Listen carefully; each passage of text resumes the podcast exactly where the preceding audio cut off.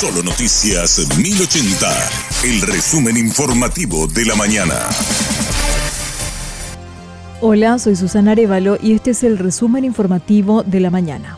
El tema central de la homilía de Caacupé fue Unidos en oración en compañía de la Virgen María y los santos. En ese contexto, Monseñor Ricardo Valenzuela instó a orar por la familia, los enfermos y sobre todo los gobernantes, tal como lo ordena la palabra de Dios. Muchos gobernantes están sufriendo el acoso por parte de poderosos organismos internacionales que de forma sistemática y ciertamente ellos hombres y mujeres como nosotros, no están exentos de las flaquezas humanas, por lo que necesitan del auxilio del Espíritu Santo para ser fieles cada día. La Sagrada Escritura está llena con textos que nos piden que oremos por todos los que tienen una posición en los gobiernos del mundo.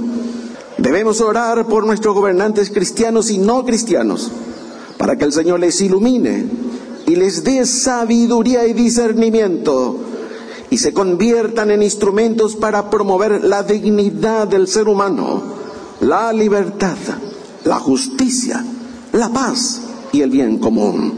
Y sigue diciendo el libro de Proverbio, cuando predominan los justos, la gente se alegra. Cuando los malvados gobiernan, la gente sufre. También se refirió a la necesidad de orar por la educación y por las mujeres víctimas de violencia. El nivel educativo no mejora.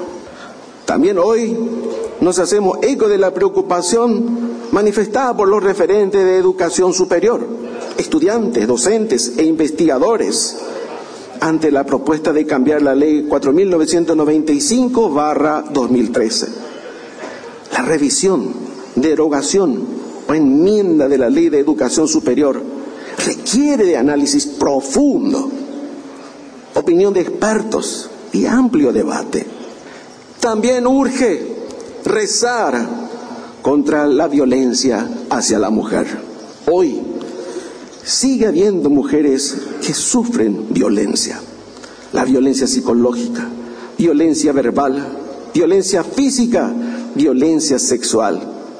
Es impresionante el número de mujeres golpeadas, ofendidas y violadas. Hace unos tres días nada más se cometió otro feminicidio. Ya son algo así como 40 este año. Las distintas formas de malos tratos que sufren muchas mujeres son una cobardía y una degradación para toda la humanidad.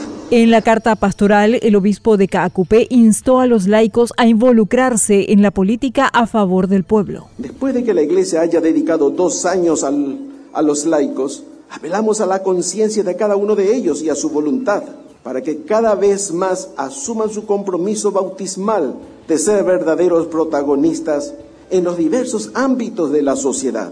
Por eso les digo a los laicos, no teman ser testigos del Evangelio de Cristo, ante todo en el seno de sus familias y hogares, y cada vez con mayor empeño ser portadores de la palabra de Dios en las universidades, en todas las instituciones civiles, administrativas, judiciales, legislativas, militares y policías, en sus puestos laborales, en las calles y en el trajín cotidiano. Anímense a revisar las estructuras injustas que se han establecido y tengan el coraje de derribar la barrera que oprime a nuestro pueblo. Busquen los modos más eficaces para combatir la irritante pobreza extrema, la corrupción y la impunidad. Pongan sus máximos esfuerzos para extirpar el cáncer del narcotráfico, el lavado del dinero y el tráfico de personas que tan execrables injusticias.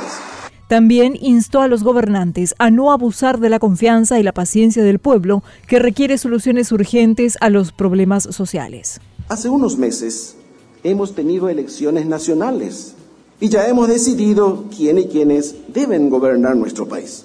El tiempo corre y sigue su curso, no se detiene y es imperioso entrar en la dinámica de la acción. Es urgente activar las instituciones porque el hambre, la enfermedad, la falta de empleo digno y la inseguridad no se detienen. No hay tiempo que perder. No hay tiempo que perder. Esta observación va dirigida especialmente a las autoridades recientemente elegidas. La ciudadanía ha sido generosa en confiar nuevamente en ustedes, pues pese a los desaciertos y graves omisiones que originaron múltiples, pérdidas, les han renovado ese contrato. Todos reconocemos que el pueblo paraguayo es noble y generoso, cree en las promesas electorales, es paciente y sufrido, pero no es prudente abusar de la confianza depositada en ellos.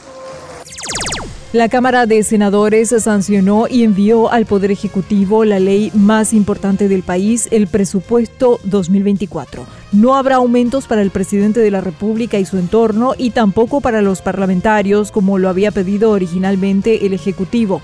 Rocío Pereira da Costa preparó el siguiente informe.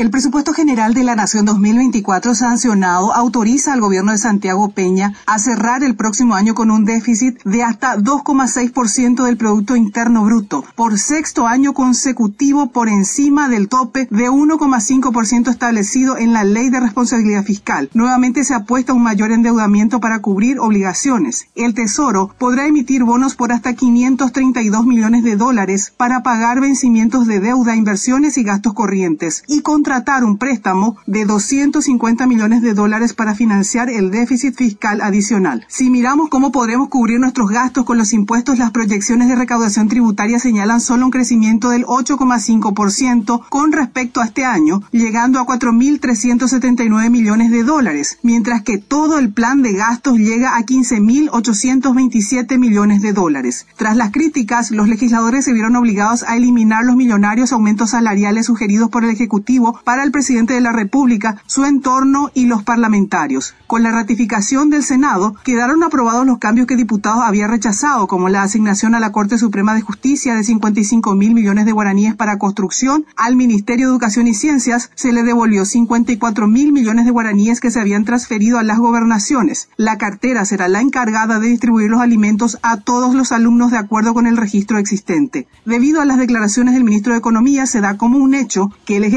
Promulgará el texto. Rocío Pereira da Costa, Solo Noticias. La Navidad del Paraguay tendrá como escenario principal el Centro Histórico de Asunción. El programa está diseñado para combinar la celebración con la catalización económica y la revitalización del centro.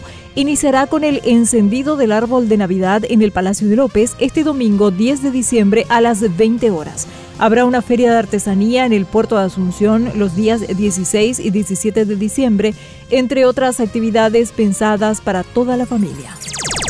Hasta aquí el resumen informativo de la mañana. Que tengas muy buen resto de jornada y un excelente fin de semana. La información del día aquí, en Solo Noticias 1080.